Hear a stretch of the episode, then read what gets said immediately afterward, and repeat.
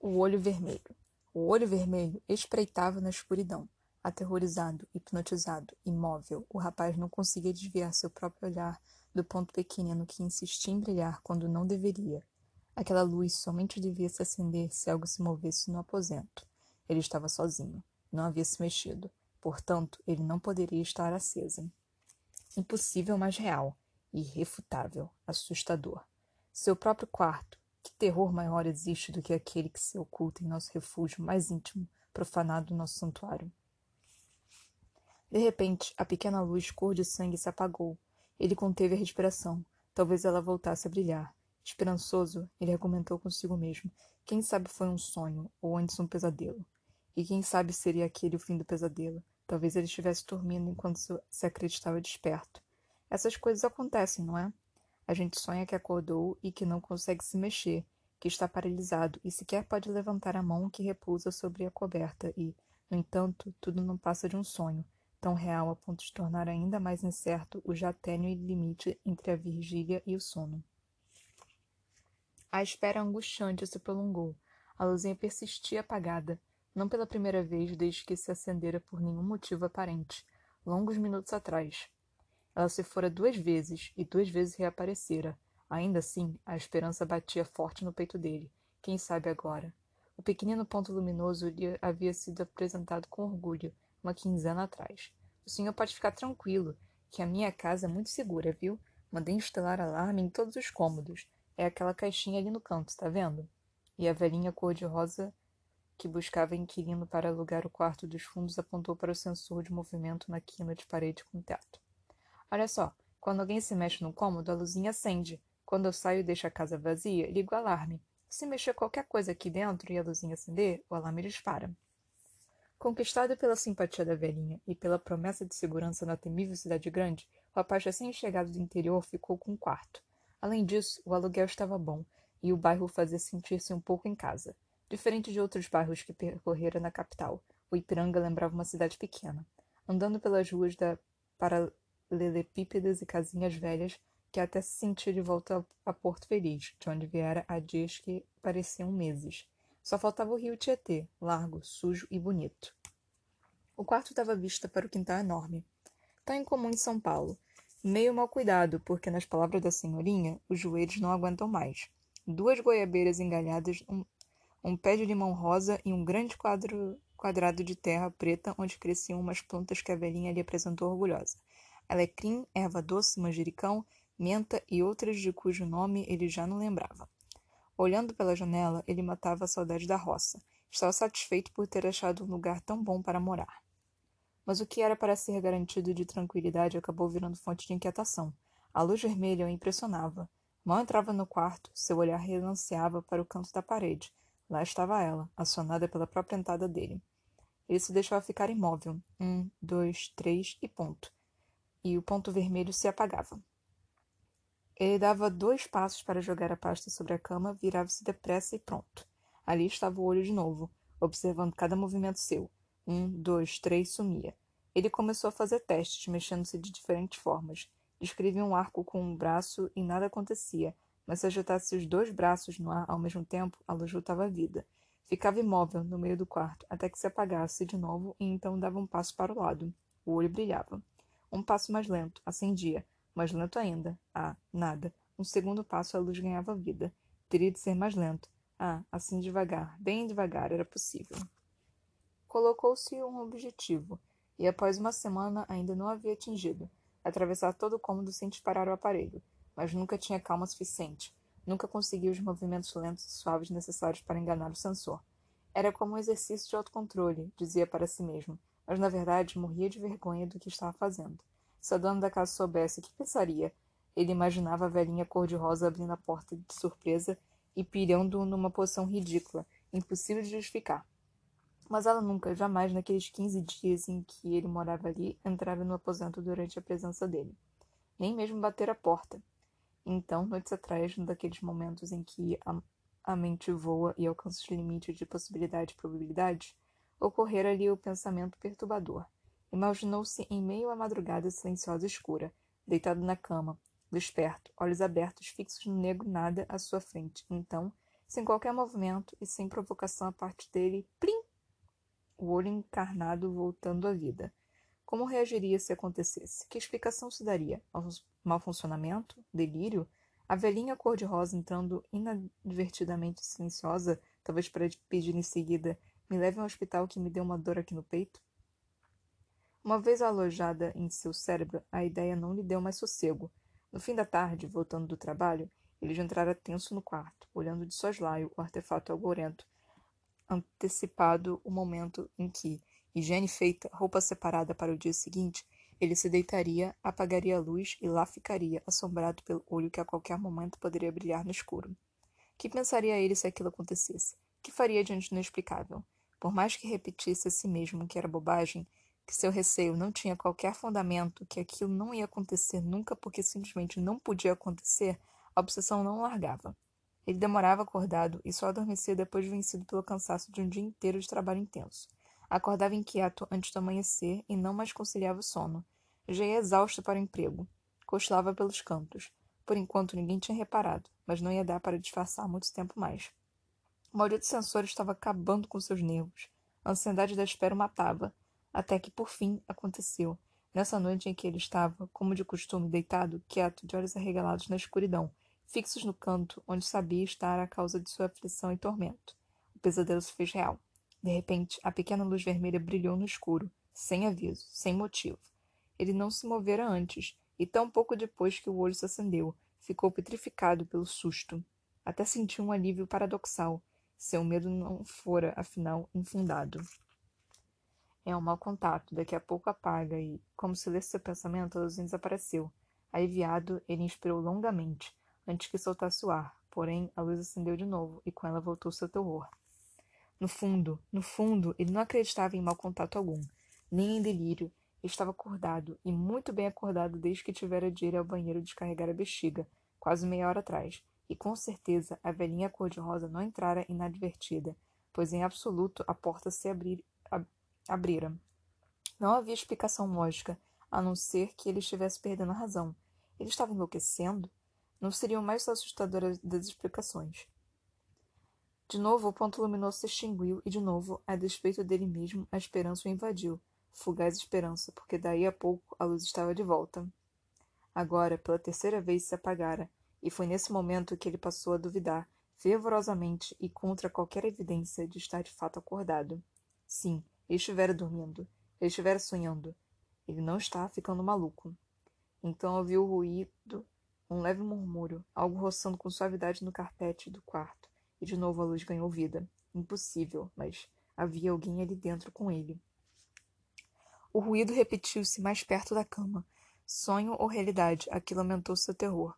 Então, no negrume absoluto que preenchia o quarto, sentiu o toque em seu rosto, um contato tênue, delicado como as asas de uma borboleta. Um cheiro antigo atingiu suas narinas. Terra, pó, bolor, o cheiro da solidão e do esquecimento. Dentro dele, algo reagiu. Ele precisava fazer alguma coisa. Saindo de repente do estupor que o mantivera paralisado, estendeu o braço num movimento súbito e acendeu a luz da mesa da cabeceira. A claridade inundou o ambiente e dissipou a escuridão, mas não toda. Uma grande massa de trevas persistiu, impenetrável, debruçando-se sobre ele, bloqueando seu campo de visão, densa, profunda, infinitamente apavorante, respirando-lhe no rosto um bafo fétido de porão abandonado. O que era aquilo? Dominado pelo terror, quis gritar, mas a imensidão negra precipitou-se sobre ele sufocando, impedindo que qualquer som saísse de sua boca. Ele tentou se debater, mas a hedionda sombra viva o envolveu por completo. Aprisionou-o e impediu qualquer movimento. Em segundos, o monstro de trevas tinha o rapaz totalmente à sua mercê. Comprimindo-se contra toda a superfície de seu corpo, penetrou com milhares e milhares de minúsculas agulhas tênues e impalpáveis, que sugaram com avidez até a última gota de vida que até então animara.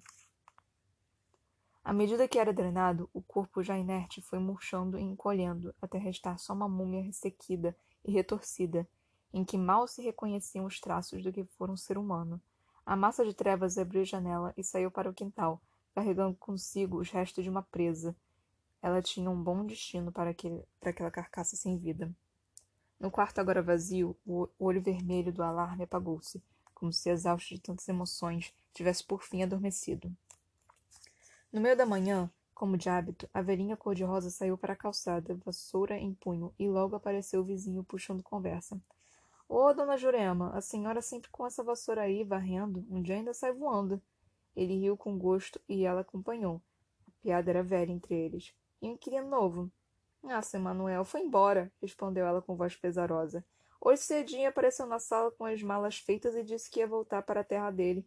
Puxa, mas a senhora não dá sorte, nenhum pa para mais que quinze dias, admirou seu vizinho. Pois é, seu Manuel, para o senhor ver.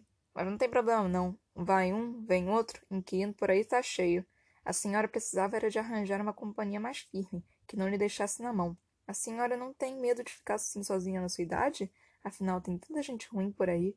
Ela deu um sorriso discreto, cheio de satisfação e algo malicioso. Ah, não, seu Manuel. Eu não tenho medo nenhum, não. Eu tenho como me defender. Pois é, o sistema de alarme que a senhora instalou é uma beleza, né? Deve lhe dar muita tranquilidade. O sistema de alarme? Ah, sim, sim, concordou ela, distraída, enquanto esfregava na calçada primeiro um pé, depois o outro, para limpar da sola dos sapatos a terra preta da antiga horta, onde hoje suas ervas mágicas cresciam tão bem adubadas.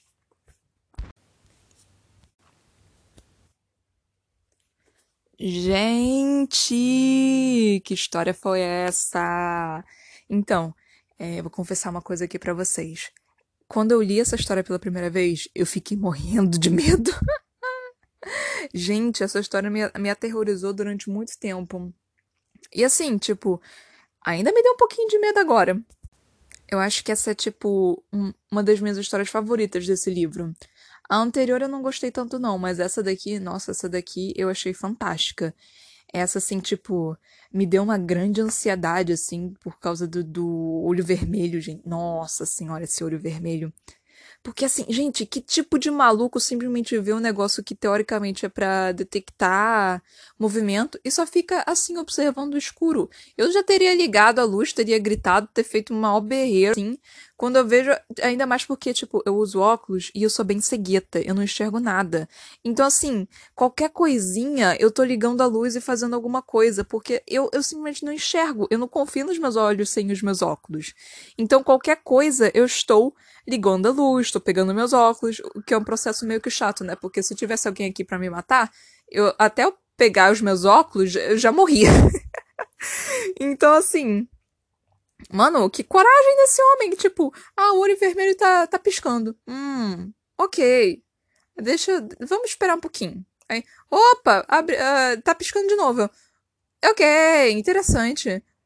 Nossa, tá piscando de novo. Que interessante. Tipo, só depois dele tá dele ter sentido alguma coisa no rosto dele que ele resolveu ligar a porcaria da luz e já era tarde.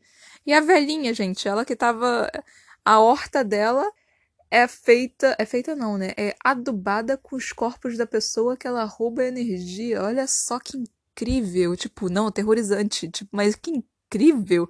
Eu adoro uma boa história assim, tipo de de terror assim, sabe? bem de enterrar corpos no, no quintal e coisas assim. Tipo, é bem interessante que as pessoas geralmente vão pro quintal, né, para enterrar os corpos. Poderia fazer qualquer outra coisa, tipo, tem uma série chamada Dexter, que é justamente de um serial killer, né, de um assassino serial. Ele corta os corpos. Eu não lembro se ele corta os corpos. Eu acho que, tipo, ele, ele coloca os corpos em sacolas plásticas e joga no mar. Mas ele também mora perto do mar, né? Então, assim, fazia sentido. Mas em questão de, de tipo, não é, não, não são as melhores, as melhores formas de você se livrar de um corpo, porque tipo, demora al, alguns anos, sabe, para se decompor. Então você tinha que fazer alguma forma de você tentar fazer com que seu corpo, esse corpo que você matou, se decompusesse de uma forma assim mais rápida. Acho que ácido sulfúrico é, seria mais fácil assim de se livrar. Obviamente, aí você teria que limpar a bacia e alguma coisa, porque tem aquele negocinho de CSI que mostra o sangue. Só que, tipo, é, não tem como você limpar isso. Não, real, não tem. Eu acho que até se você lavar com. Qual o nome? O nome em inglês é bleach. É, água sanitária. Fica restígios, até fica restígio, tipo, fica restígio de que você limpou com a água sanitária. Só que assim, você vai ficar lá de qualquer forma. Então, assim, eu acho que não tem formas específicas de você. Uma forma específica de você limpar rastro de sangue. E, e, eu tô realmente dando uma aula de como se livrar de um corpo. Olha, eu. Vocês devem estar achando que eu sou um psicopata. Mas eu realmente me interesso por essas questões de, de CSI, de livramento de corpo. Eu adoro série de, de investigação criminal. Aí, tipo. Eu muitas vezes penso em questões de tipo como cometer o crime perfeito, de não deixar rastros, mas eu, eu, sei que eu nunca ia conseguir cometer um crime perfeito porque eu tenho cabelo pra cacete, o cabelo ia cair. Pra eu cometer um crime, tipo, eu ia ter que hum, colocar toda em, em volta de plástico, alguma coisa assim, pra não deixar restígio nenhum de DNA. Mas é, vocês realmente devem estar achando que vocês deveriam chamar a polícia nesse momento. Eu tenho plena certeza disso, por das minhas aulas aqui de de como matar alguém.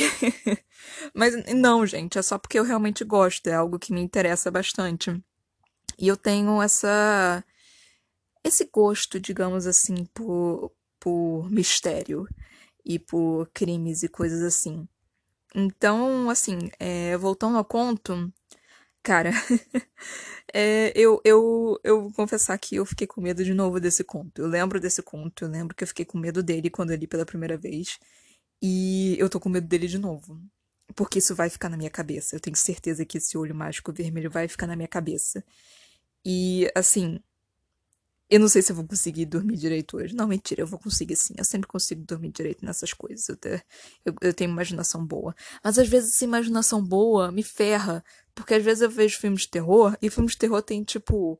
É uma coisa completamente oposta do que deveria fazer para tipo, me ferrar, sabe? É, de serial killers, de coisas do tipo, eu crio na minha cabeça todo um cenário onde eu pudesse me ferrar nesse, nesse filme de terror. Mas assim, é, isso é só porque eu tenho imaginação fértil. Mas é, detalhes do conto, tipo, achei muito interessante. É, todos esses contos estão sendo escritos em São Paulo, né? Tipo, eu sou. Não sei se eu poderia dizer que eu sou carioca, mas assim, eu estou me chamando de carioca nesse momento. Então, assim, é interessante você ler é, contos paulistas, né? Porque eu não tô acostumada com São Paulo. Eu só fui para São Paulo duas vezes na minha vida. Isso nos meus 25 anos de vida. Eu só fui para São Paulo duas vezes. E eu não conheço tanto de lá. Então, tipo, mas eu sei que é tipo uma cidade grande, uma cidade tipo bem movimentada e tudo mais. E eu sei que assim, é, eu acho, né, que tipo ter uma casinha com com quintal, nossa, fantástico isso, né? Tudo bem que a mulherzinha lá, a bruxa, tava usando os inquilinos para adubo. Mas assim, achei fantástico isso. A bruxa também, fantástico. Querida, maravilhosa, você, eu almejo ser você quando eu crescer. Mentira, gente. Mas assim, muito, muito interessante. E as plantinhas que ela tava crescendo, gente, a maluca das plantas. Eu também adoro planta. Eu tentei criar planta quando, uns dois anos atrás, antes de eu ter bicho. Por quê? Porque eu queria ter bicho, né? Só que teoricamente o prédio não deixa. Só que eu sei que tem bicho aqui. Porque eu já ouvi cachorro latir e gato miar. Eu sei que tem bicho aqui. Então, tipo, tá todo mundo cagando pra porcaria da, da regra. E também é proibido proibir animais. Eu sei disso, tá na lei. Então, assim, eu fiquei enchendo o saco do meu pai pra gente conseguir ter um bicho. E meu pai não queria ter bicho porque esse apartamento não é nosso, é alugado.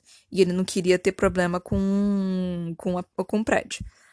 Aí eu comecei a virar a louca das plantas, né? Então eu comecei a comprar várias plantas. Comprei hortelã, comprei é, pimentinha, comprei um monte de coisa. Só que deu bicho. Aí eu fiquei triste, morreram todas as minhas plantas, e aí meu pai me deu um gato.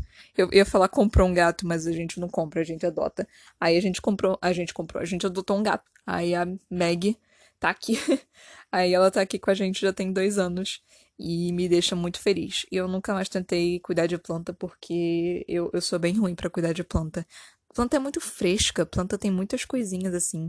Mas quando eu tiver, for mais velha e eu tiver um, um jardinzinho, eu devo voltar a virar a maluca das plantas, porque eu gosto muito de plantas.